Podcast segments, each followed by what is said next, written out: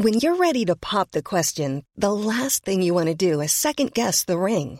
At Bluenile.com, you can design a one-of-a-kind ring with the ease and convenience of shopping online. Choose your diamond and setting. When you find the one, you'll get it delivered right to your door. Go to Bluenile.com and use promo code LISTEN to get $50 off your purchase of $500 or more. That's code LISTEN at Bluenile.com for $50 off your purchase.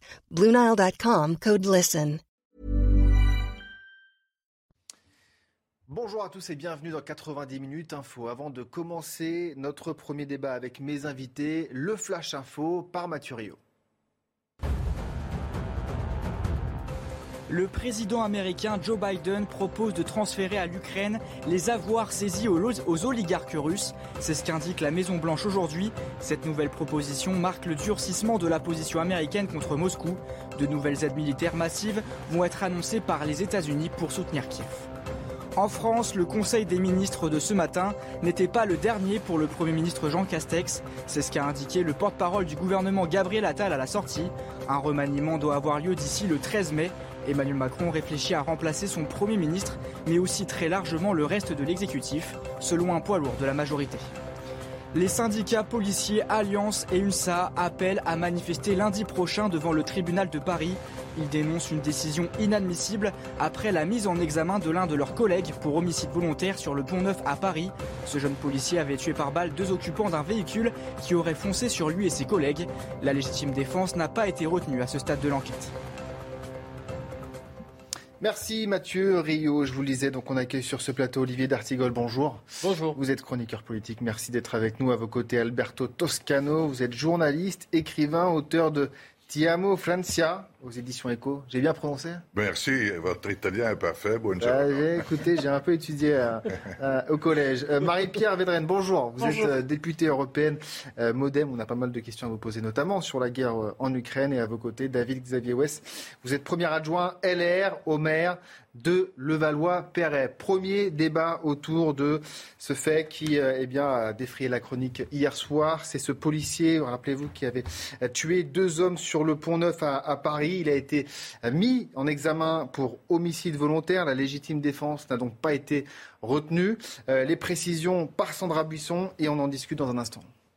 Les deux juges d'instruction ont été au-delà des réquisitions du procureur. Ils estiment qu'en l'état, il y a des indices graves ou concordants qu'au moment où il engage le tir en direction du conducteur du véhicule ce dimanche soir sur le pont Neuf, le policier a l'intention de tuer, d'où cette information judiciaire ouverte notamment pour homicide volontaire, c'est-à-dire pour meurtre sur l'homme qui était au volant. Mais les investigations ne font que commencer.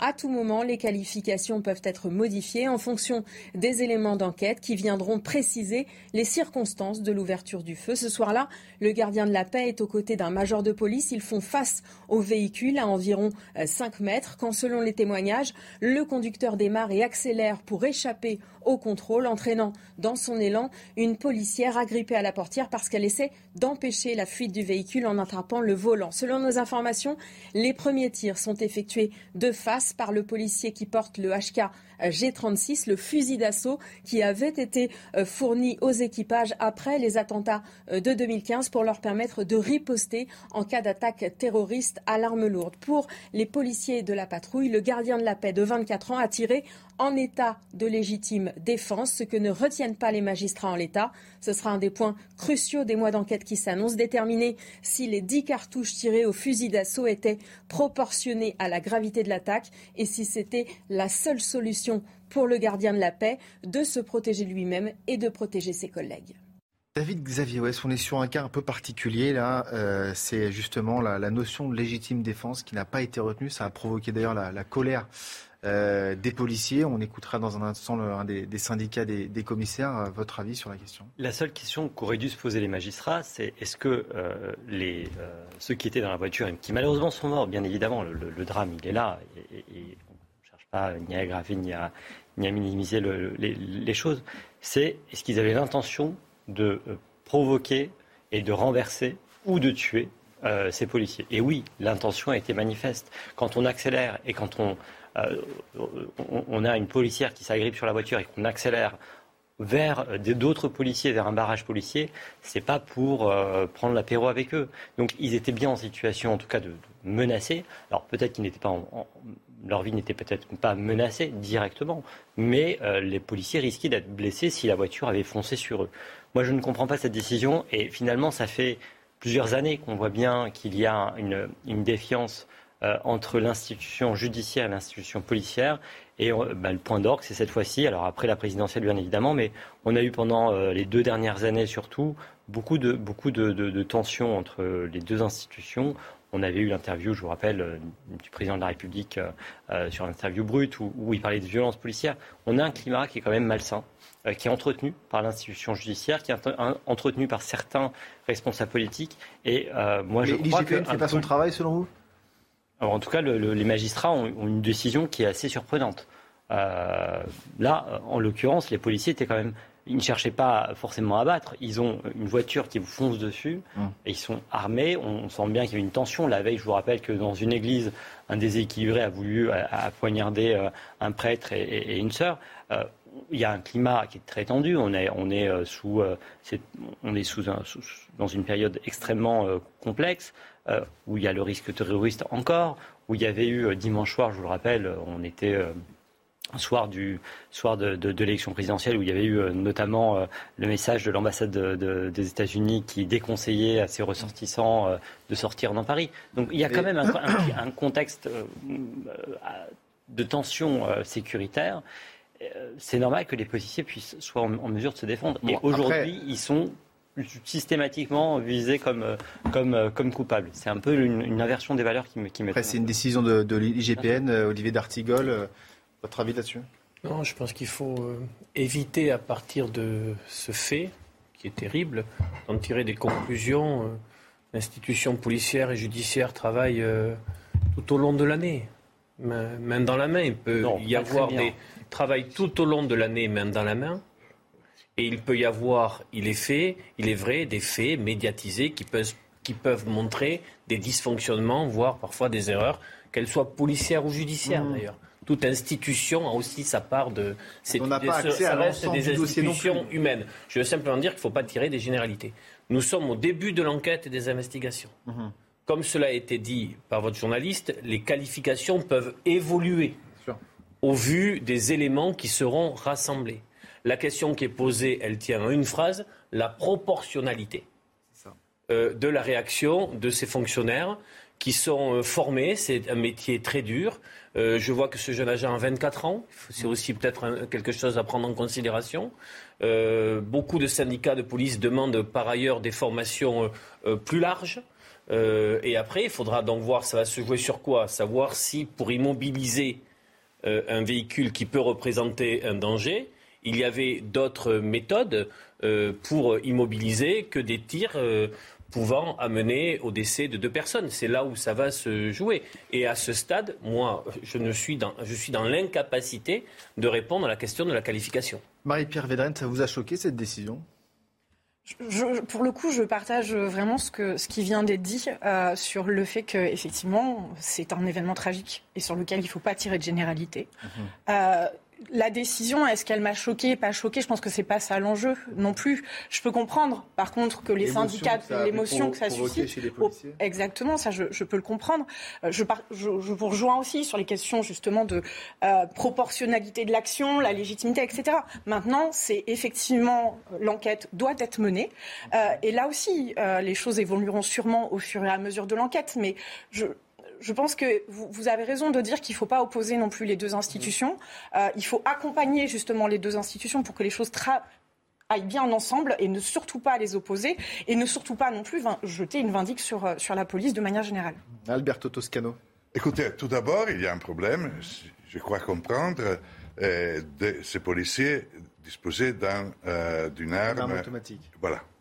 Et, Comme beaucoup de policiers dans les Il y a quand même une responsabilité de la part de ceux qui font en sorte que les policiers euh, qui font leur travail quotidien disposent de ce genre d'armes, parce qu'évidemment, le risque de tuer quelqu'un est majeur.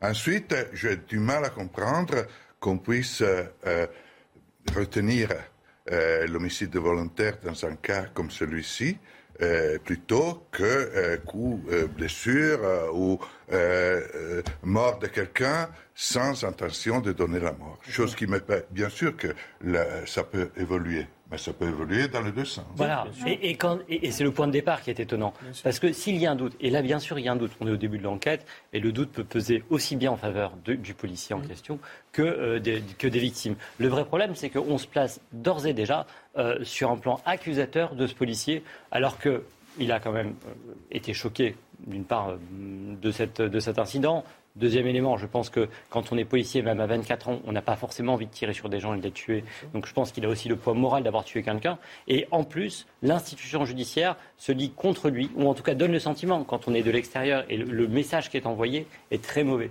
Encore une fois, c'est un énième message qui est envoyé. Oui, mais si cette qualification est retenue, elle est très certainement elle peut évoluer, mais elle est pour le moment. Mais à ce stade, c'est que très euh, certainement que l'institution mmh. judiciaire a, des éléments pour obtenir cette qualification. Quoi, il me semble. Mmh. C'est une décision qui n'est pas prise à la légère, donc on imagine qu'il y a quand même certains éléments, en tout cas concordants. il, y a un vrai problème, il y a un vrai problème en France sur la légitime défense des policiers. On a aujourd'hui, et on le voit, affaire après affaire, une, une, stigmatisation systématique des policiers. Ils sont aujourd'hui, la légitime, la légitime défense n'existe donc pas. Alors, on a une présomption de culpabilité vous parlez, euh, pour, pour les policiers. Vous parlez de légitime défense. Regardez ce sujet qui revient sur les contours justement de la légitime défense. Regardez. La légitime défense est un moyen de défense en droit pénal.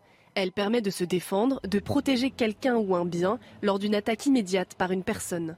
La légitime défense est un droit naturel, prévu dans le Code pénal pour tous les citoyens et avec des précisions supplémentaires données pour les forces de police et de gendarmerie dans le cadre du Code de sécurité intérieure. En droit français, elle constitue une exception juridique au principe de non-recours à la force. C'est à la justice de vérifier si la riposte, utilisée pour se défendre, est un cas de légitime défense. Chacun a le droit de défendre sa sécurité, sa liberté et bien évidemment celle d'autrui. Pour cela, plusieurs conditions doivent être réunies. L'attaque doit être injustifiée, c'est-à-dire sans motif valable. La défense doit se faire pour soi ou pour autrui. Elle doit être immédiate, nécessaire à sa protection et proportionnelle, c'est-à-dire égale à la gravité de l'attaque. C'est à celui qui invoque l'état de légitime défense d'en rapporter la preuve.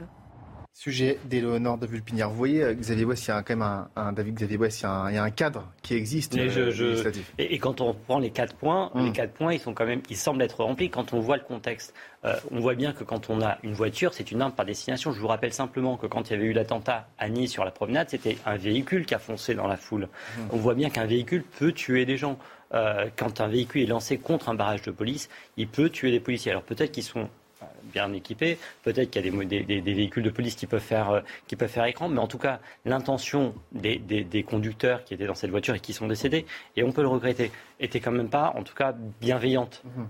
Et, sur la, et la légitime défense, elle s'est faite. En tout cas, l'acte, la, a été, la réponse a été faite dans l'instant. Donc on voit bien que c'était pour se protéger, pour protéger ses, collègues, et que ça s'est fait instantanément, et que ça s'est fait euh, pour éviter ben, un drame, parce qu'une voiture qui fonce sur des, sur, des, sur des policiers ou sur des personnes, quelles qu'elles soient, euh, sur un pont, peut faire effectivement des victimes. En tout cas, ça a provoqué la colère des policiers. Écoutez Mathieu Vallet, il est justement du syndicat des commissaires les policiers aujourd'hui sont choqués de cette qualification. Pourquoi?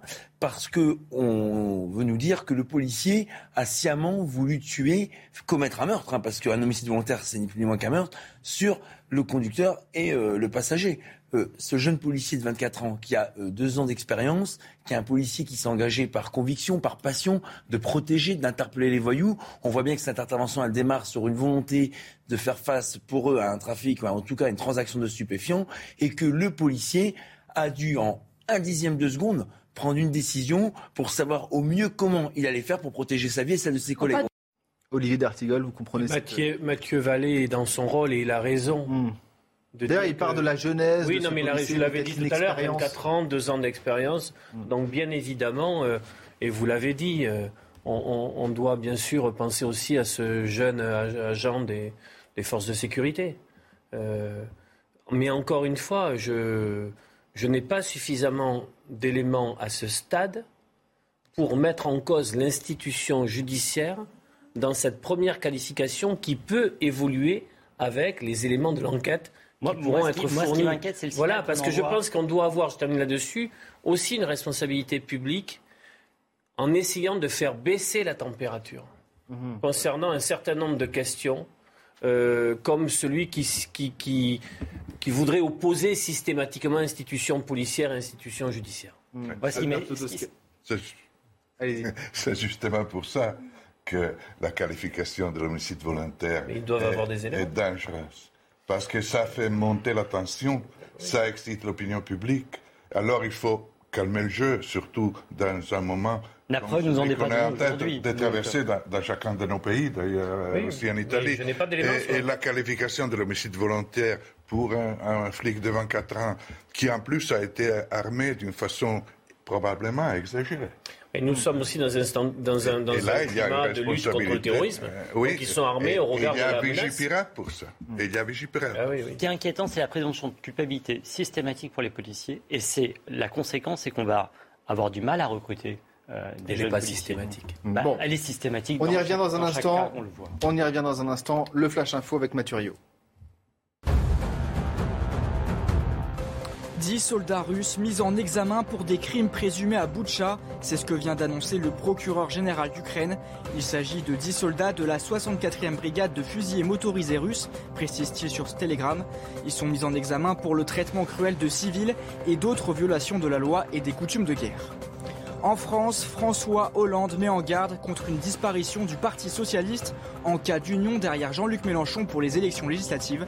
Selon l'ancien président de la République, ce serait une remise en cause de l'histoire même du socialisme, de François Mitterrand et ses engagements européens, de Lionel Jospin et ses avancées sociales. Fin de citation. Le chômage continue de reculer fortement en France. Au premier trimestre, le nombre de chômeurs en catégorie A a diminué de 5%, c'est-à-dire pour les demandeurs d'emploi sans activité. C'est 169 000 inscrits en moins selon les chiffres du ministère du Travail aujourd'hui. Sur un an, c'est une baisse de 15,7% pour la catégorie A. Marie-Pierre Védrenne, peut-être un dernier mot sur euh, justement cette affaire et, ce policier. D'ailleurs, il y a une manifestation qui est prévue, mhm. euh, il me semble, le 2 mai, donc euh, lundi prochain, c'est Alliance, euh, le syndicat Alliance plutôt qu'assez à droite d'ailleurs, euh, qui appelle à, manifester au niveau de la, fontaine Saint-Michel à Paris. Ça va être encore l'un des grands débats de ce quinquennat, la place de la police parmi nos concitoyens? C'est un des sujets, effectivement. Mais juste pour revenir sur ce qui a été dit quand même, je pense que vraiment, il faut s'inscrire dans cette logique. L'enquête va être menée euh, et, ne pas être dans une logique à la fois d'opposition entre les institutions et à la fois de victimisation euh, sur, euh, sur, la, la, police et de, au contraire, justement, à l'inverse aussi de la victimisation de la police, de aller vers la police serait responsable de tout. Je crois que ça, il faut trouver la, la bonne ligne de crête. Et effectivement, les enjeux sera aussi de cette histoire, j'ai envie de vous dire. Mais c'est la complexité en général de, tout, de trouver euh, le bon équilibre, c'est la complexité à, chaque fois hmm. sur l'ensemble des sujets. Euh, et là, précisément pour, pour, pour cette euh, situation qui reste dramatique, et plus globalement, effectivement, par la suite, il y aura les enjeux pour continuer à, à donner davantage de moyens à la policier. Vous avez évoqué la question des recrutements hmm. aussi. là aussi, c'est valable pour la police, c'est valable pour l'armée. Donc, c'est des sujets sur lesquels il y a eu déjà des avancées dans le précédent quinquennat, et il va falloir effectivement comprenez cet argument du recrutement qui pourrait être problématique euh bah, bien sûr, euh, pour, euh, pour, pour, la police, mais c'est valable aussi pour, pour d'autres corps de métier. J'ai évoqué l'armée, j'ai aussi dans, l'enseignement, dans l'hôpital, exactement. Mm. C'est comment on redonne du sens, mais pas que ça, parce que derrière, bah, les gens doivent aussi payer leurs factures, donc les moyens. Il, mm. pas, seulement, et je pense que c'est pas qu'une question d'argent, euh, que ce soit à l'hôpital, que ce soit dans l'école. Les, les, ceux qui s'engagent, c'est une vraie vocation. Quand on s'engage pour être professeur, moi, j'aurais pas la patience. Mais moi, mm. je dis très clairement, avoir 30 enfants, c'est compliqué. Mais en revanche, euh, si on ne leur donne pas non plus les moyens, euh, au-delà de la paye à la fin du, mois, le traitement à la fin du mois, c'est les moyens institutionnels, les moyens moraux d'accompagnement quand on, quand, on, quand on a des policiers qui se sentent abandonnés. Et je vous dis, il y a eu une, vraie fracture quand le président de la République a parlé aux médias bruts il y a, il y a deux ans. Il y a une vraie fracture dans, l'institution. Il ne fallait pas qu'il utilise le mot euh, violence policière. Oui, parce que violence, policière, ça voulait dire que l'institution policière était violente envers certaines personnes. Il y a eu des dérapages. Et il faut les condamner sans, sans, sans, sans équivoque. Il y a des policiers à titre individuel mmh. qui ont eu des dérapages. Ils sont d'ailleurs euh, condamnés ou vont l'être, mais euh, ce n'est pas globalement l'institution policière. Et là, de toute façon, on est dans un autre cadre, enfin, qui est. Euh, là, là, c'est un autre, c'est un autre sujet. Et, si effectivement, si on ne donne pas les moyens moraux d'accompagnement, que ce soit à l'hôpital, que ce soit à l'école ou dans l'armée et la police, euh, on aura des problèmes de recrutement. Ce n'est pas qu'un débat sémantique. Je pense qu'en effet, l'idée de violence policière pourrait laisser entendre que cette violence est systémique. Mhm. Or, euh, l'écrasante majorité des fonctionnaires de police font euh, leur métier dans des conditions très difficiles. Euh, ils veillent à la sécurité, à la tranquillité publique, sont faiblement rémunérés. Il y a aussi des conditions de travail très dures, y compris pour leurs familles. Bon, tout ça est extraordinairement difficile. On peut dire ça tout en disant aussi qu'il peut y avoir des violences commises par des policiers et qui doivent aussi faire l'objet d'une réponse forte. Mmh. C'est ce que je dis depuis. Non, mais là, c'est très bien dit. Le problème, bon. c'est que quand on globalise, on. On, va basculer sur la politique, là. On va Merci basculer... pour m'accorder le bon non, mais... On va basculer, sur... on va basculer sur, euh, sur l'actualité politique parce qu'on pensait que c'était le dernier Conseil des ministres aujourd'hui. Alors non. Eh bien non. Non, mon cher Olivier, c'est sans doute pas le dernier. D'ailleurs, c'est ce qu'a laisser entendre Gabriel euh, Attal, le porte-parole du Il n'y a pas de nouveau gouvernement avant le 4 mai? Alors écoutez, écoutez un peu.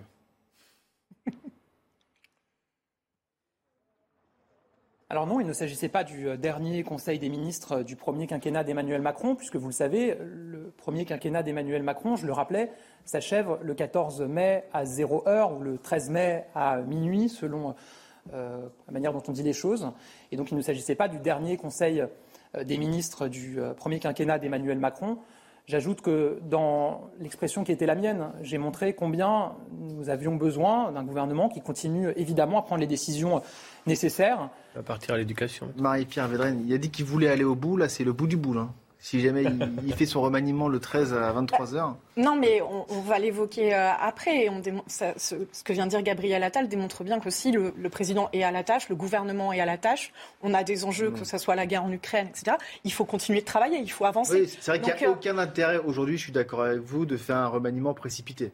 Bah non, il, faut avancer sur des sujets sur lesquels euh, véritablement on a un contexte où il faut que le gouvernement soit à la tâche. Après, ça, effectivement, ça n'empêche pas euh, euh, qu'il y ait des échanges et qu'il y ait des réflexions sur la constitution du gouvernement. L'un n'empêche pas l'autre, mais la priorité, ça doit être d'être à la tâche pour répondre aux enjeux. Alberto Toscano. ben, je trouve que c'est vraiment un débat qui n'a pas de sens.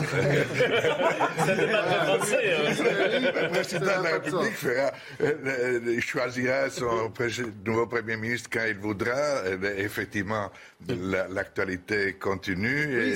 il faut un gouvernement, il faut un pilote dans l'avion. Il est évident que ce gouvernement euh, sera euh, aux affaires d'ici quelques jours ou quelques euh, ou une débat, semaine ou deux semaines. C'est un débat de journaliste politique, c'est ça Une semaine et deux semaines, sincèrement, oui, qu'est-ce que ça change? Olivier. Oui, mais bon, le pilote dans l'avion, c'est Emmanuel Macron aujourd'hui. Hein. Oui, voilà. Euh, un sous-pilote. Hein. Mais le problème, c'est que par le passé sur euh, Macron 1, on a vu qu'il y avait, qu'il pouvait y avoir quelques problèmes de ressources humaines, notamment, par exemple, pour Beauvau, euh, ou y mhm. compris pour euh, remplacer euh, Édouard Philippe. Plusieurs noms.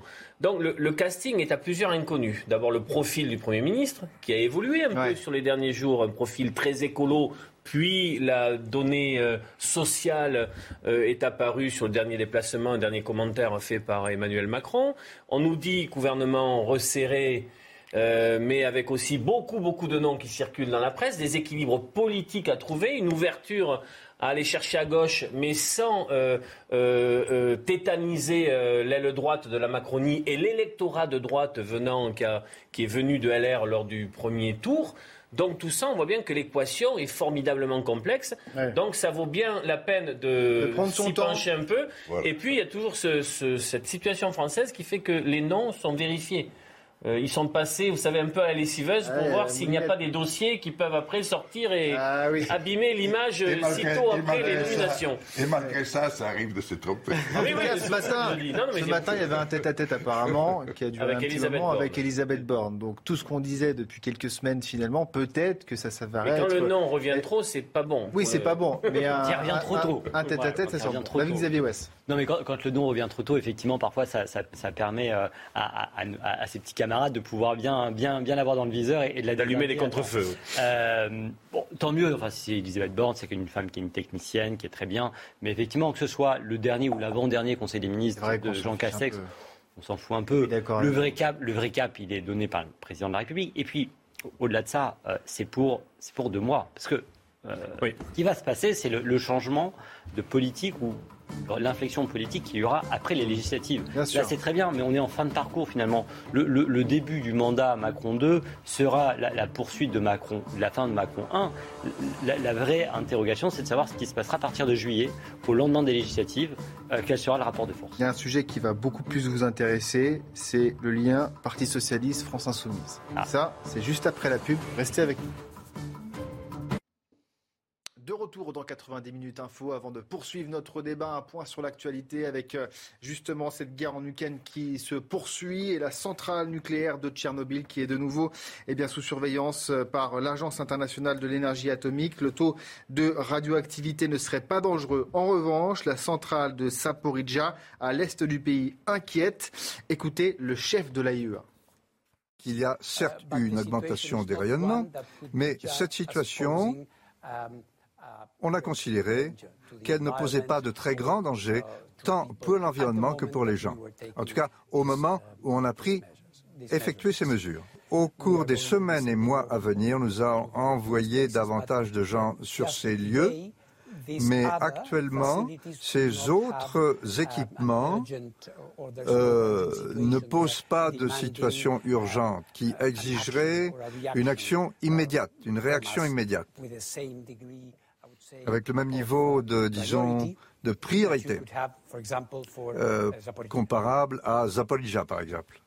Dans l'actualité politique maintenant, à quelques semaines des élections législatives, Jordan Bardella, le président par intérim du Rassemblement national, est en déplacement dans le Var pour lancer la campagne de son parti. L'occasion de faire d'ailleurs des éloges de Stanislas Rigaud, le porte-parole de Reconquête. Écoutez. Je, pense qu'on peut avoir, euh, oui, on peut avoir la possibilité de travailler à l'avenir euh, ensemble avec des gens comme Stanislas Rigaud. Euh, Stanislas Rigaud fait partie d'une nouvelle génération de, patriotes qui aiment leur pays, qui ont des convictions, qui sont prêts à les défendre et qui ont peut-être pas, à l'inverse d'autres, eu des propos diviseurs ou qui pourraient prêter à la division dans le camp national. Donc oui, on peut parfaitement travailler avec quelqu'un comme Stanislas Rigaud. En tout cas, moi, je suis prêt à travailler avec lui à l'avenir. Et à gauche maintenant, les discussions entre le Parti communiste et la France insoumise qui piétinent. C'est ce qu'en tout cas regrette Fabien Roussel, le député euh, PCF. Mais selon le chef de file des communistes, eh bien, la gauche a un souhait en commun, obtenir, obtenir au moins 289 députés de gauche, rien que ça, à l'Assemblée nationale. Écoutez. Nous avons toujours cette ambition de réussir ensemble à faire gagner au moins 289 députés de gauche, insoumis, socialistes, communistes écologiste. Ça ne peut pas être euh, un ralliement. Euh, et ça, nous partageons euh, avec Julien Bayou cette, cette envie de dépasser ça. Nous disons qu'il faut respecter chaque sensibilité et ce qui fait notre originalité. Et c'est pour cela que nous demandons qu'il y ait la garantie pour chaque force d'avoir un groupe et euh, sa liberté d'expression, forcément. C'est ce que l'on expliquait tout à l'heure. Le Conseil des ministres du gouvernement de Jean Castex qui s'est déroulé ce matin ne serait pas le dernier. Gabriel Attal, le porte-parole du gouvernement, s'est exprimé à la sortie. Il entretient le flou sur un prochain remaniement. Les explications avec Loïc Signor devant le palais de l'Élysée. Dernier conseil des ministres du quinquennat, non, ce n'est pas ce que prévoient les institutions, car Emmanuel Macron sera réinvesti pour son second mandat le 13 mai prochain. Dernier conseil des ministres de cette équipe gouvernementale. Tout semblait l'indiquer ce matin. Défiler des voitures dans la cour de l'Elysée. Tous les ministres et secrétaires d'État présents autour d'Emmanuel Macron. Des agapes de fin de conseil des ministres. Un buffet qui réunissait toute cette équipe gouvernementale une dernière fois. Et pourtant, d'après nos informations, le président de la République a lui-même demandé à Gabriel Attal, le porte-parole du gouvernement, de bien préciser, de bien indiquer qu'il ne s'agissait pas du dernier conseil des ministres de ce gouvernement. Autrement dit, Jean Castex va jouer les prolongations, rester encore quelques jours à la tête de ce gouvernement, le temps qu'Emmanuel Macron euh, se donne encore la possibilité de trouver ce fameux mouton à mille pattes, comme euh, on le décrit parfois dans la majorité, pour succéder au Premier ministre. Il en a décrit le profil, attaché aux questions sociales, environnementales et de production. Mais le choix ne semble pas être fait du côté d'Emmanuel Macron qui va se donner le temps du week-end et sans doute du début de la semaine prochaine pour trouver le ou la successeur à Jean Castex. Voilà pour l'essentiel des titres. On continue notre débat avec Olivier D'Artigol, Alberto Toscano, Marie-Pierre Védrenne, députée européenne du Modem. Merci d'être avec nous. David Xavier West, premier adjoint LR au maire de Levallois-Perret. Et je savais que ce débat allait vous intéresser. Euh, les tractations qui sont en cours pour eh bien, les législatives et puis cette alliance, enfin pas cette alliance, mais en tout cas ce rapprochement euh, entre le Parti socialiste et la France insoumise qui fait beaucoup parler. Regardez ce que disait, euh, c'était Olivier Faure, le premier secrétaire du parti ce matin dans, euh, Le Figaro, une coalition n'est pas une soumission et chacun conservera son identité. Jean-Luc Mélenchon est en situation de rassembler la gauche. Marie-Pierre Védrenne, je vous vois hocher la tête comme ça en disant c'est pas possible, c'est pas possible. Alors attendez, regardez ce que disait Jean-Luc Mélenchon. Nous proposons que chacun ait un groupe parlementaire et en même temps un intergroupe et un parlement commun qui permet à chacun, à chaque organisation, de rester elle-même et au peuple d'entrer en action. À vous. Euh, oui, oui. Pour moi, c'est vraiment une alliance contre nature, et, j'invite M. Faure à, venir peut-être en stage hein. au, Parlement européen pour, pour, voir à quel point justement les socialistes sont éloignés, notamment sur la question européenne, euh, de la France insoumise. Euh, donc ça me surprend vraiment que M. Faure dise... Autant que, autant que les communistes des écolos, autant oui, que... oui, c'est vraiment une alliance... autant pour le nucléaire, contre le nucléaire. Je, je vois bien, par exemple, en Allemagne, une alliance entre les Verts, les socialistes et les libéraux. Euh, qui, s'est construit et qui, a créé une coalition de gouvernement. Mais là, une alliance avec l'extrême gauche euh, qui C'est marrant dit parce que l'extrême gauche, vous avez dragué l'extrême gauche dans l'entre-deux tours quand même. L'objectif était de parler à tous les Français. Oui. Euh, et de ne pas parler à Jean-Luc Mélenchon. Là, c'est des négociations d'appareil, d'apparatchik. Mm. Quand vous avez évoqué justement l'interview d'Olivier Faure, quand vous la lisez en entier, mais à part parler d'appareils et de boutiques, mhm. en quoi il parle des vraies orientations, de ce que doit représenter la gauche? Il n'y a rien dans l'article dessus. Donc moi, je suis un peu surprise. C'est juste savoir combien il y a de postes, combien il y a d'argent aussi, parce qu'en fait, les législatives, c'est une simple question d'euros de, d'euros par voix d'électeurs. Donc, en fait, c'est une question effectivement de boutiques, d'argent et de postes pour les petits appareils. Vous savez très bien que c'est comme ça les législatives depuis la nuit des temps. Oui, non, mais qu'on arrête de nous vendre la question de la, majorité les, jours heureux, la gauche, la gauche moderne, le rassemblement d'une gauche large. Non, mais, ils en ont rien à battre. Ce qu'ils veulent, c'est sauver un maximum de sièges. Et Jean-Luc Mélenchon a eu effectivement une très bonne com en disant élisez-moi Premier ministre. Donc il a pris le lead sur tout le reste de la gauche qui est en, qui est en miettes, dont il ne reste pas grand-chose. Mais aujourd'hui. Comme à droite d'ailleurs. Euh, bah, non, à droite, c'est différent. C'est différent. C'est encore différent. Mais parce que nous, on, a, on en a une partie qui est au gouvernement qui est. Bon, même si, même si c'est vraiment le contexte est différent. Eux, ils ont, ils ont une, gauche complètement explosée. Il a essayé de rafler la mise. Il a plutôt bien réussi, mais aujourd'hui, il ne parle que. que vous allez assez vite en besoin. Olivier d'Artigol. D'abord, si on doit parler de la cohérence des blocs qui se constituent, on peut parler de la cohérence pour tout le monde.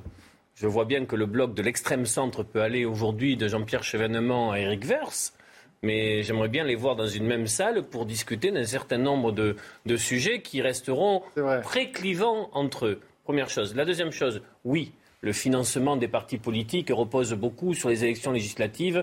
Il faut être présent dans plus de 50 euh, circonscriptions et faire de plus de 1% pour relever du financement public. Mais la question qui est posée est aussi celle de la future composition de l'Assemblée nationale et de la majorité politique au sein de cette Assemblée euh, nationale. Parce qu'on voit bien que la réélection d'Emmanuel euh, sur le plan du suffrage, euh, n'a pas créé un effet souffle, n'a pas créé un effet waouh.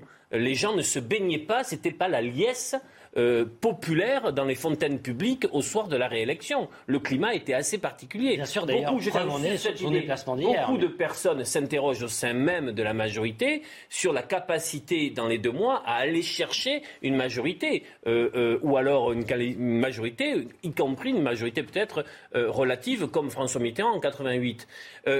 Euh, euh, euh, Jean-Luc Mélenchon a posé un acte. Un acte qui n'est pas d'ailleurs un acte très sixième République. Dire élisez-moi Premier ministre est quelque chose qui n'est pas très sixième République.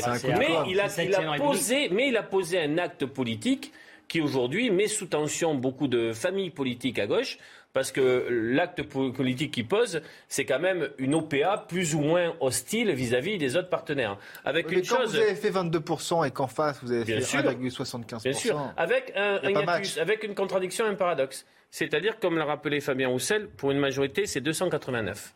Or, aujourd'hui, les discussions entre les différentes sensibilités à gauche ne discutent que de 160 circos. Mmh. Pourquoi? Non mais au, delà de ça, c'est d'avoir bradé les idéaux du, On va donner la parole à Alberto Toscano. Passage. Écoutez, euh, vous avez un regard. Si même, si regardez. vous avez un regard de l'autre côté des Alpes. De l'autre côté de la Seine, surtout. Comme les personnes de Montesquieu, vous regardez. Je suis à Paris depuis 36 ans. non, si ma mémoire est bonne, parce que c'était j'ai commencé à m'intéresser un tout petit peu à la politique française. Entre le 72 et 74, euh, le programme commun a, été euh, mis euh, pratiquement hein, euh, traduit en des positions communes. Mmh. Il a fallu deux ans. Hein? Et, toutes les fois qu'il y, a eu de véritables accords, Madame faisait l'exemple de l'Allemagne, je crois, il y a eu une traitation qui a duré des mois et des mois sur des sujets concrets, des choix communs. Là, on est en train de rafistoler un accord qui ne tiendra pas cinq minutes. Du bricolage, hein? quoi. donc, sincèrement, là, on se moque un peu du monde. Et qui plus est, tout le monde sait que dans n'importe quel pays, le rassemblement à gauche ne peut pas être fait sur la position de la gauche extrême. Parce que ça n'est pas une proposition de gouvernement viable hmm. à l'opinion publique. Hmm. Donc là, on est en train de... Malgré un score de 22% et près de 8 millions de Français qui ont voté pour Jean-Luc Mélenchon... oui, mais la gauche a connu le hollandisme aussi. Attendez, si je suis votre raisonnement, ça voudrait dire que nous, au LR, on devrait se rejoindre derrière Marine Le Pen et faire un bloc de droite. Et ça, ça choquerait personne. Ben, moi, écoutez, moi, ça me choque de une, voir... Une sensibilité réelle, LR se pose la question. Non, non, ça me choque. Bah, non, en tout cas, la ligne, la ligne politique des, des, des Républicains était très claire hier et avant-hier. Mais moi, ce qui me choque, c'est que personne ne s'offusque du fait que tout le monde se range vers les plus extrémistes euh, de, de, de, chez Jean-Luc Mélenchon et que ça paraisse normal, y compris au PS, où certains ont bradé leurs, leurs idéaux. Moi, il y, y, a quand même un, quelque chose qui me choque. Je préfère qu'on reste euh, fier dans notre boutique nous, on est au LR, on est clair, net, qu'il n'y aura pas d'alliance avec le Rassemblement national. Chacun, chacun vit sa route. Il aura pas d'alliance avec euh, Reconquête non plus Non plus. Pas d'alliance avec... Euh, non plus. Non plus. Non, on y va, on y va parce qu'on est, et parce qu'on a un ancrage local. Et je suis désolé, mais euh, on a remporté beaucoup de régions, on a remporté euh, beaucoup de départements, beaucoup de beaucoup de villes. Et eh ben, vous croyez vraiment que vous avez une, expérience chance locale Vous croyez vraiment que vous avez une chance importante sur les législatives? Je, je, pense que quand on voit et quand on analyse les derniers sondages qui remettent vraiment en question euh, le, le, score, ou qui relativisent le score d'Emmanuel Macron, c'est-à-dire qu'aujourd'hui, le dernier sondage donne effectivement à nouveau Emmanuel Macron 24% ce qu'il avait au, milieu de sa campagne, son étiage est à 24. Et c'est très bien, c'est très haut, mais c'est pas suffisant pour, pour, faire, pour, pour avoir une, large majorité. Et on, on, revient à des scores plus ou moins équilibrés. Hier, quand sur son déplacement, il s'est quand même pris euh, des jets de tomates. Il y, a, il y, a, quand même une tension. Oui, enfin, ça s'est plutôt bien passé dans l'ensemble. Bien sûr, mais il y a des gens hein. qui ont voté Emmanuel Macron, mais qui, qui ont voté pour Emmanuel Macron contre Marine Le Pen. Mais la question, ce qui ne sera pas le cas au La question, la question est de savoir, les trois candidats arrivés en, tête ont bénéficié euh, chacun d'entre eux d'un vote utile, plus ou moins puissant. Très puissant pour Jean-Luc Mélenchon, puisqu'un électeur sur deux, ça n'était pas son choix de, de, départ, quoi, de cœur, j'ai envie de dire, mais d'un choix de raison pour lui permettre d'accéder au plus près d'une qualification, voire de le qualifier. Donc la question est de savoir si c'est pour ça que Jean-Luc Mélenchon, d'ailleurs, a, sorti cette euh, habileté, cette tactique, pour faire en sorte que ça reste compact, que les électorats ne se dispersent pas. Mais c'est vrai aussi pour Emmanuel Macron, en partie avec ce qui peut venir du centre-gauche et de la droite, et c'est vrai aussi pour, euh, Emmanuel, euh, pour Marine Le Pen sur son score de, de second tour. Donc on voit bien que ces blocs vont essayer de résister à des, à des dynamiques qui peuvent euh, se passer ailleurs. Mais je suis d'accord avec ce qui vient d'être dit. Euh, LR, c'est plus de 100 députés aujourd'hui. Personne ne peut dire que LR est vidé de son sang totalement. Ah Parce que quand vous regardez, quand vous connaissez un peu les territoires euh, de ces circonscriptions, il y a des députés, il y a des réseaux d'élus, il y a, j'ai envie de dire, des, une réalité. Euh, peut-être que cette réalité, que ce soit pour des, députés sortant de droite ou de gauche, euh, peut revenir euh, un peu dans les radars ou pas. Et sur cette question-là, personne n'a la réponse aujourd'hui. Il y a déjà un grand nombre de députés qui, euh, LR qui euh, pourraient se tourner en tout cas vers, euh, vers la République en marche. Et vous le savez très bien, il y a des, des espèces de, de, de, de, chapelles qui sont en train de se créer au sein des, des Républicains. C'est plus, c'est plus le, le, score de François Fillon, 19%. Là, quand même, on part d'un score de, d'un un peu moins de 5%, Marie-Pierre Védrenne. Oui, effectivement, je pense que c'est quoi vous êtes heureuse d'entendre qu'une partie des républicains ne souhaite pas se tourner vers l'extrême droite. Euh, c'est oui, c'est un soulagement de l'entendre euh, parce que il euh, y, a, y, a, des fois eu, en tout cas, des membres des Républicains qui n'ont pas oui. toujours été très clairs. Euh, juste pour, pas le, pour pas le nommer, pour pour répondre aussi à votre interpellation. moi, je siège dans une délégation où il y a par exemple Pascal Canfin, hum écologiste, et Gilles Boyer. Euh, ouais. bras droit d'Edouard Philippe. Pascal euh, Canfin, qui était euh, le président de WWF, WWF, et qui est le président maintenant de la commission environnement au Parlement européen. Gilles Boyer, donc, qui, qui a été le bras droit d'Edouard Philippe. Philippe. On est une délégation justement qui a était dans cette logique de, du dépassement et du rassemblement au service des Français et des Françaises. Et qu'est-ce qu'on voit Que maintenant, on est un petit peu euh, ceux qui font justement euh, les kingmakers, comme on dit à Bruxelles, c'est-à-dire ceux qui font justement les équilibres. Euh, et, et juste, on trouve cette façon de travailler ensemble parce que notre objectif prioritaire, c'est de défendre les intérêts des Français et des Françaises mmh. et des Européens. Donc, je pense qu'à l'Assemblée nationale, on est tout à fait capable d'être aussi dans cette logique-là. Et pour répondre sur les euh, de la droite. Moi, j'ai du mal à penser que sur des territoires, et en tout cas au niveau national, où Valérie Pécresse c'est moins de 5%, comment on bascule mmh. sur certains endroits à plus de 20% euh, quand même au, au, premier tour. Je ne parle pas de ceux, en tout cas peut-être qu'effectivement, qui sont sortants et qui ont peut-être plus un ancrage, mmh. mais de là à aller à un groupe plus large. Bon, parce que on, reste, on va rester sur notre sujet, ancrage, qui, qui, est justement une discussion euh, France Insoumise PS. Alors ça en un c'est l'ancien président de la République, François Hollande. Ah oui. Écoutez, il était euh, ce matin sur France Info. Mais avant ça, le Flash Info de Mathurio.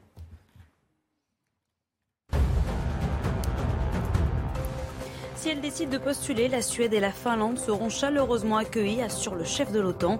Alors que les deux pays nordiques avaient choisi de rester en dehors de l'Alliance Atlantique, la guerre en Ukraine semble changer la donne. La donne, Stockholm et Helsinki pourraient déposer leur candidature à la mi-mai pour rejoindre l'OTAN qui garantit une aide à tout pays allié attaqué. Alors que Marine Le Pen se retire quelques jours du devant de la scène après sa défaite à la présidentielle, Jordan Bardella, lui, est sur le terrain. Le président par intérim du Rassemblement national se rend ce soir à Fréjus pour lancer la campagne des législatives. L'occasion pour lui d'annoncer les noms des candidats investis par le parti dans le département. Les suites du scandale Orpea, après une enquête administrative, c'est une enquête judiciaire qui a été ouverte à Nanterre après le signalement du gouvernement sur ce groupe privé. Orpea, gestionnaire d'EHPAD, est soupçonné de maltraitance institutionnelle et de détournement de fonds publics. Yeah. Je, vois, je vois mal. Et je vous le disais, il y en a un qui est en colère de voir ces discussions, en tout cas entre le PS et la France Insoumise. C'est François Hollande qui était ce matin chez nos confrères de France Info. Ce n'est pas euh, une discussion qui était en cause, c'est une disparition. Discuter, c'est nécessaire, disparaître, c'est impossible. L'accord électoral, si j'ai bien suivi, euh, c'est de dire on part des résultats de l'élection présidentielle. Et pour la première fois dans l'histoire de la gauche, il n'y aura plus de candidature euh, plurielle, il y aura des candidatures uniques de l'Union populaire. Ce qui voudrait dire que dans la trois quarts des circonscriptions de France, il n'y aurait plus au premier tour de candidats socialistes. Olivier D'Artigol, je vous ai vu sourire. oui, parce qu'il y, y, y, a une réalité française. Il vous agace un peu, François Hollande Non, c'est pas de l'agacement. Moi, je suis bienveillant. Bon, vous ne disiez pas ça. Concernant toute la gauche, je suis bienveillant. Non, mais il y a une, une, un mystère français qui fait que quand vous avez été euh, président de la République, vous ne pouvez pas décrocher. C'est-à-dire il y a un sparadrap qui vous relie définitivement à la, porte, à la vie nationale. Non, mais on peut faire autre chose. Si, alors concernant, Et... le, le, concernant les petites cartes postales qu'envoie régulièrement euh, François Hollande, tout en se disant j'aimerais intervenir davantage, mais je ne peux pas trop le faire. Je suis un ancien président. D'abord, s'il veut parler d'une gauche qui va pas mal, et, qui va mal, et, et les raisons pour lesquelles elle va mal, il parle en expertise.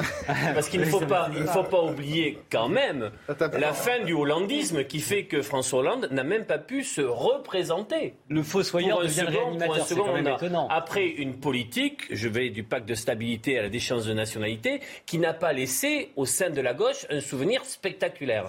Donc là, le, le docteur Hollande nous, vient nous faire une, une j'ai envie de dire, un, euh, une ordonnance.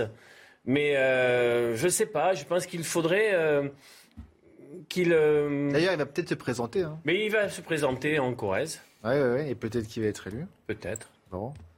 Non, mais j'ai du, j'ai du mal avec ce, ce positionnement, vous voyez, le fait de...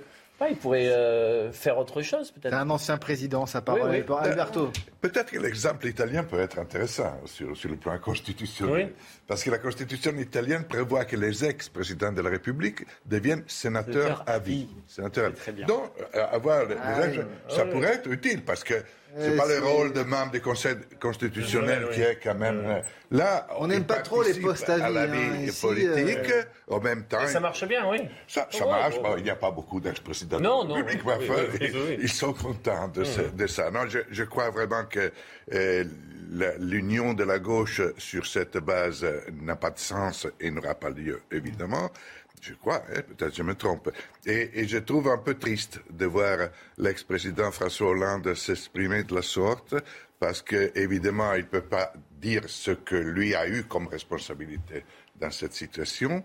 En même temps, il exprime un- souhait, un, souhait triste, parce que ça montre à quel point euh, la gauche a du mal à, Il y a des facteurs psychologiques aussi. Par-delà le débat d'orientation politique, d'avenir de la gauche, il faut savoir que la détestation euh, commune entre Jean-Luc Mélenchon et François Hollande est d'un niveau inégalé et ne, ne- Ouais. ne Alors, sera, justement, sera toujours euh, Comme on, ainsi. par- C'est-à-dire comme on les- parlait, les CDN cuites et recuites. on parlait de la France Insoumise, 40 dernières on parlait années de la du PS, on parlait de François Hollande. Eh bien, on va écouter François Ruffin ce matin euh, chez nos confrères de France Inter qui a eu euh, cette sortie, en tout cas, qui a fait euh, pas mal réagir. Je vous regarde, euh, euh, écoutez. Ce qui a été réussi, c'est qu'aujourd'hui, il y a un, un drapeau de la gauche qui est haut, qui peut briller, alors qu'il pourrait ne plus, elle pourrait ne plus exister. Quand on a eu cinq ans de Hollande et que son héritier, son fils ou son bâtard, Emmanuel Macron, est présenté comme étant euh, euh, la, la continuité de cette gauche-là, ça pourrait être laminé dans le pays. Ça ne l'est pas. Ça ne l'est pas. En plus, avec quand même deux réussites qui sont deux réussites importantes. Un tiers des jeunes ont voté pour glisser un bulletin Jean-Luc Mélenchon. C'est quand même un ferment pour l'avenir. Euh, ça pourrait être Marine Le Pen qui domine là-dedans. C'est pas le cas. La deuxième chose, c'est les- la gauche retrouve droit de cité dans les quartiers. Et c'est pas rien. Des quartiers qui se sont long- longtemps abstenus. Marie-Pierre. Bon, euh, François Ruffin, il est habitué aussi à, voilà, à faire un- une sorte de. Ouais, c'est le show Une en succession fait. de coups d'éclat, bon, c'est pas. Mais justement, c'est triste quoi. Moi, en tout cas, si je me suis engagée en non, quoi, c'est pas question de le prendre mal, mais en tout cas, moi, si je me suis engagée en politique, c'est pas pour faire un show. Euh, c'est pas pour traiter des anciens présidents de la. République, ni pour un... voilà, exactement. Je crois pas que ce soit ce que les citoyens attendent. Justement, ils parlent des abstentionnistes, ils parlent de gens qui se tournent vers les extrêmes. Est-ce que c'est réellement ce qu'ils attendent de nous? Non, non, clairement pas. Euh, et je pense qu'on a un rôle d'exemplarité aussi. Mais si vous faites le choix. Vous êtes député européenne, il a apporté au débat quand même à l'Assemblée nationale. Non, vous vous reconnaissez pas ça? Je peux reconnaître que sur certaines interventions, il y, a- il y a- il y a des choses, il y a des éléments de constat que je peux partager. Il y a des collègues, euh, euh, notamment par exemple Emmanuel Morel euh, dans la groupe Goué avec lequel je travaille dans la commission commerce international. Mais Emmanuel Morel, il- il n'a jamais insulté qui que ce soit, en tout cas au Parlement européen. Donc je trouve ça, je trouve ça vraiment dommage parce que ça gâche le débat public. Euh, on parle que euh, justement le, le débat de la présidentielle, certains disent, n'aurait pas été à la hauteur. Mais je trouve qu'avec des sorties comme ça, c'est pas à la hauteur. Euh, après, sur euh, les éléments, euh, justement, la, la fin de son intervention, au-delà de, de de- des, mots regrettables, sur le fait de dire euh, la France périphérique et les, les territoires, on doit y aller. Quoi. Là aussi, je, je comprends, c'est la conquête du pouvoir, mais derrière, pareil, ça sonne un peu creux comme Olivier Faure. Au- Au-delà de la conquête du pouvoir, c'est quoi l'ambition C'est quoi le projet? Euh, C'est des choses qui nous qui reprocheraient au président de la République, mais eux, il n'y a rien non plus. Mm. Donc je trouve ça vraiment euh, de bas étage. David euh, Xavier West, il a fait des constats intéressants durant quand même euh, son mandat à l'Assemblée, François Ruffin. Il a fait notamment un film Debout les femmes qui était Oui. très intéressant. D'accord, mais, mais après, on, on peut faire plein de choses bien dans sa vie, mais quand on insulte, moi, vous, je, je combats les positions du président de la sûr. République, on n'est pas d'accord à- à- entre, entre LR et LREM, mais ça ne m'autorise pas et ça ne autorise pas aucun élu d'insulter le président de la République ou l'ancien président de la République, d'ailleurs, quel D'accord. qu'elle soit. Je pense que les insultes, et c'est ce qui d'ailleurs augmente le nombre d'abstentionnistes in fine parce que sincèrement, ça peut dégoûter du débat public. Mmh. Quand on, est, on, se comporte pire que dans une, une cour de récréation, c'est pour égrener des insultes, pour faire le buzz, je peux le faire. On peut tous le faire. Euh, s'insulter sur plateau, insulter des anciens. Pas ici, non. Non, non, mais je veux dire, on peut tous le faire. Mais franchement. Est-ce que c'est sur cette base de ce langage, de ces positions, que euh, Mélenchon veut créer euh, l'unité de la gauche Est-ce que c'est sur, cette base qu'il demande être Premier ministre? Mais on se moque du monde. Cette phrase de euh, François Ruffin est la démonstration qu'ils sont dans une logique de division de la gauche. Hmm. Pas d'union. Olivier On connaît la vie politique est faite de caractère, de tempérament. On connaît François Ruffin et je suis d'accord avec vous, il faut essayer de faire attention au niveau d'expression euh, publique quand on est en responsabilité. Il ne faut pas dire que des personnes ne sont rien. Il ne faut pas dire qu'il faut emmerder ceux qui ne sont pas vaccinés. Il, faut vraiment faire attention. Il faut vraiment faire attention à la manière dont on. C'est dans les deux Il faut vraiment faire attention à la manière dont on s'exprime. Ça, c'est vrai. Euh, on ne peut pas réduire François Ruffin euh, raisonnablement à cet élément de, langage, parce que François Ruffin, il a une sincérité, notamment sur les gens de peu, hmm. notamment sur la désindustrialisation, sur euh, ces ouvriers qui euh, voient euh, leur territoire véritablement laminé, sur ces, sur ces femmes de ménage à l'Assemblée nationale, aux, côtés desquelles, il a mené un combat.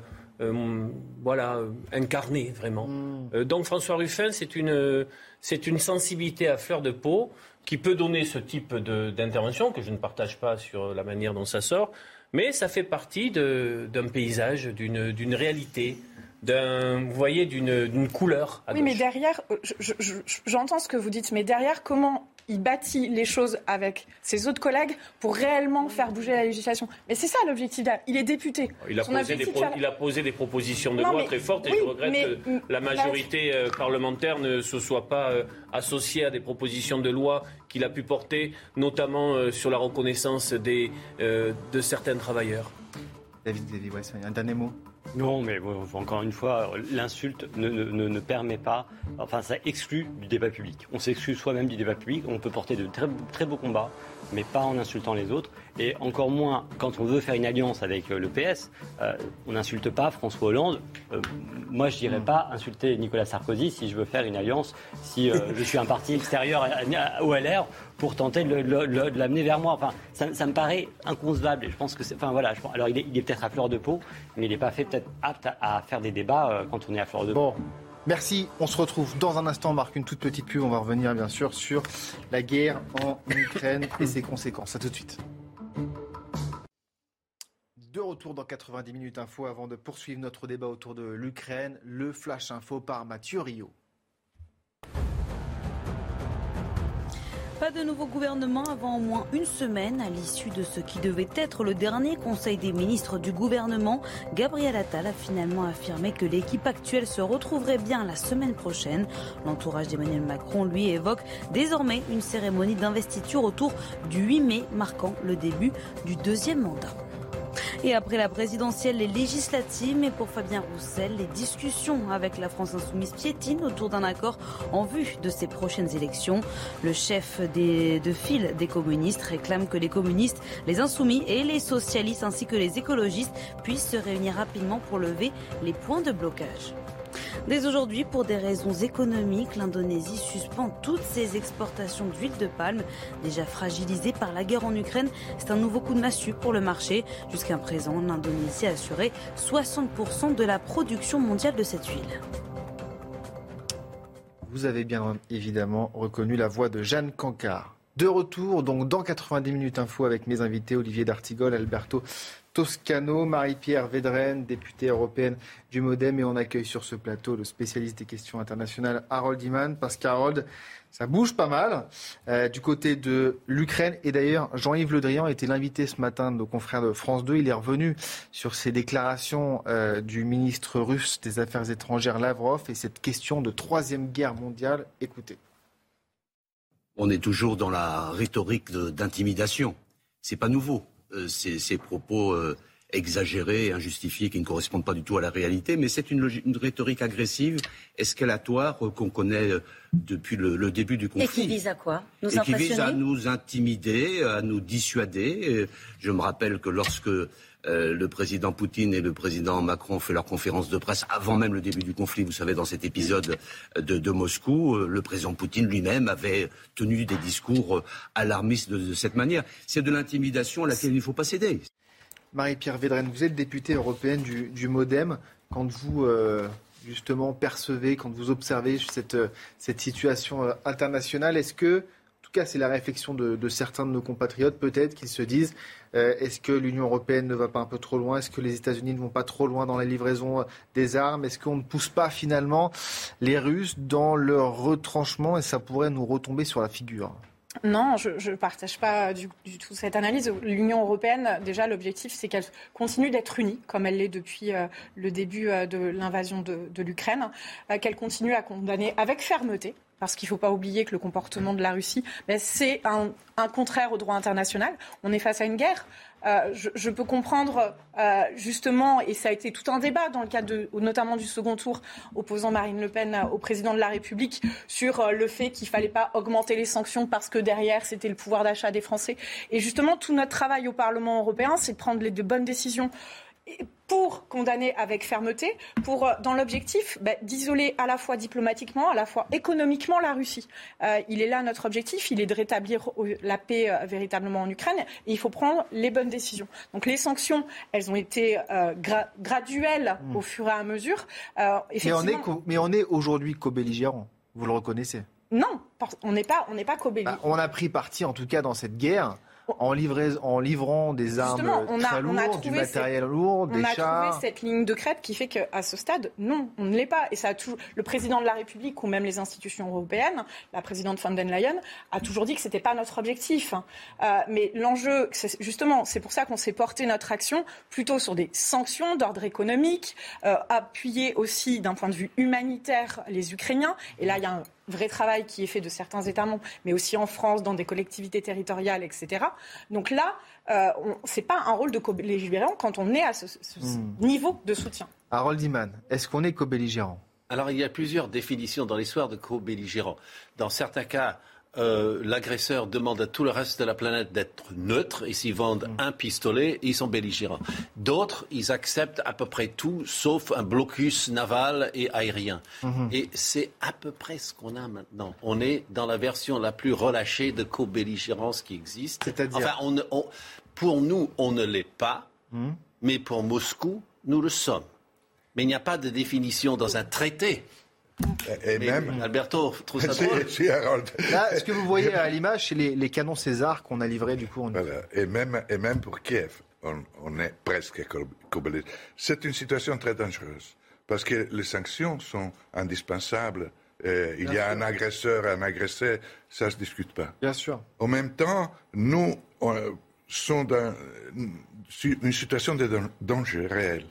Parce qu'il faut bien décider, est-ce que on est en, présence d'une guerre que personne ne peut gagner. Mhm. Mais les Américains, leur dernière attitude est d'essayer de gagner cette guerre. C'est-à-dire de mettre la Russie euh, le dos au mur. Et, l'Europe risque, à mon sens, courir le risque d'être prise en tenaille dans cette mhm. situation. Et, d'ailleurs, cette Europe est plus dépendante des États-Unis. Sincèrement, j'ai peur de ce qui peut nous arriver. Aussi parce qu'on est en présence, bien sûr. Vous ne cautionnez pas l'attitude américaine? Euh, j'ai pas été clair. oui, je, je, crois que je ne suis pas d'accord avec. J'ai peur. il faut sortir de cette situation par un nouvel équilibre et pas par l'écrasement hmm. des ambitions russes. Parce que les ambitions russes ne sont pas que les ambitions de M. Poutine sont aussi les ambitions d'un pays qui a des siècles d'histoire par rapport à la question de sa propre sécurité. Il y a c'est trop complexe, cette hmm. chose. On ne peut pas trouver des solutions simplistes. Et, je termine en disant que dans l'OTAN, il y a aujourd'hui un pays, la Turquie, qui occupe une partie de Chypre, pays de l'Union européenne, qui l'a occupé militairement en juillet 1974. Est-ce qu'il y a des sanctions contre la Turquie pour hmm. ça? Et nous, OTAN. Nous, France, Italie, on a bombardé Belgrade. en 98, 99 pour garantir la possibilité au Kosovo de quitter la Serbie. Cette autonomie ne peut pas exister aussi pour le Donbass Est-ce que c'est si absurde si le Donbass retrouve une situation d'autonomie? Olivier D'Artigol, d'ailleurs, le président américain, il va s'exprimer dans quelques minutes, sans doute pour rajouter, euh, entre guillemets, euh, une, une, couche. Oui, euh, du feu sur non plus des braises, mais sur du feu. La question co-belligérant ou pas, on ne peut pas y répondre qu'à l'aune de la nature du volume des armes fournies. Il y a une dimension politique et diplomatique évidente. C'est-à-dire que ce qu'on sent bien là, c'est que nous sommes dans une escalade. Et que les chemins de désescalade, de cessez-le-feu, de corridors humanitaires, de, protection des populations civiles ne se dégagent pas. Euh, et euh, tout le monde dit, mais il faudra bien, c'est ce que vous venez de dire à un moment donné, personne ne peut véritablement la gagner. Je pense que euh, Vladimir Poutine a une défaite très lourde au plan international, sur ses objectifs de guerre, sur ce qu'il avait scénarisé. Mais il faudra bien à un moment donné que des conditions soient réunies pour qu'il puisse euh, aller lui aussi vers la désescalade. Hmm. Et là-dessus, moi, je, tous les jours, j'essaie de pointer ce qui peut nourrir ce chemin-là, mais on a peu de choses à se mettre euh, sous le stylo en ce moment ah. quand on regarde tout ce qui est dit et fait. Harold, Harold Iman, vous qui suivez la politique internationale depuis des décennies, quelle est vous votre perception de cette situation et de cette escalade? Est-ce que vraiment on peut aller vers une escalade qui euh, va en tout cas élargir le conflit? Élargir le conflit, euh, ça serait grave évidemment parce qu'il y aurait le nucléaire qui interviendrait. Si le nucléaire intervient, là on est dans euh, l'inconnu cataclysmique et donc personne ne le souhaite. Hmm. Et les deux côtés jouent avec ça parce que côté américain, on dit euh, vous n'allez pas euh, nous intimider, Monsieur Poutine, en parlant de guerre nucléaire.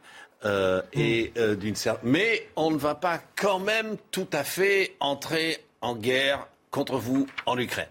On va laisser les Ukrainiens le faire avec nos armes, ce qui est absolument primordial. C'est le pré-bail des États-Unis à Churchill pendant la Deuxième Guerre mondiale. C'est de cet ordre-là. Ça sauve carrément la Grande-Bretagne. Maintenant, ça sauve carrément euh, l'État euh, ukrainien. Et vu du côté russe, il l'a dit au début de la guerre, euh, Vladimir Poutine, si jamais il fallait affronter l'OTAN, je ne suis pas de taille.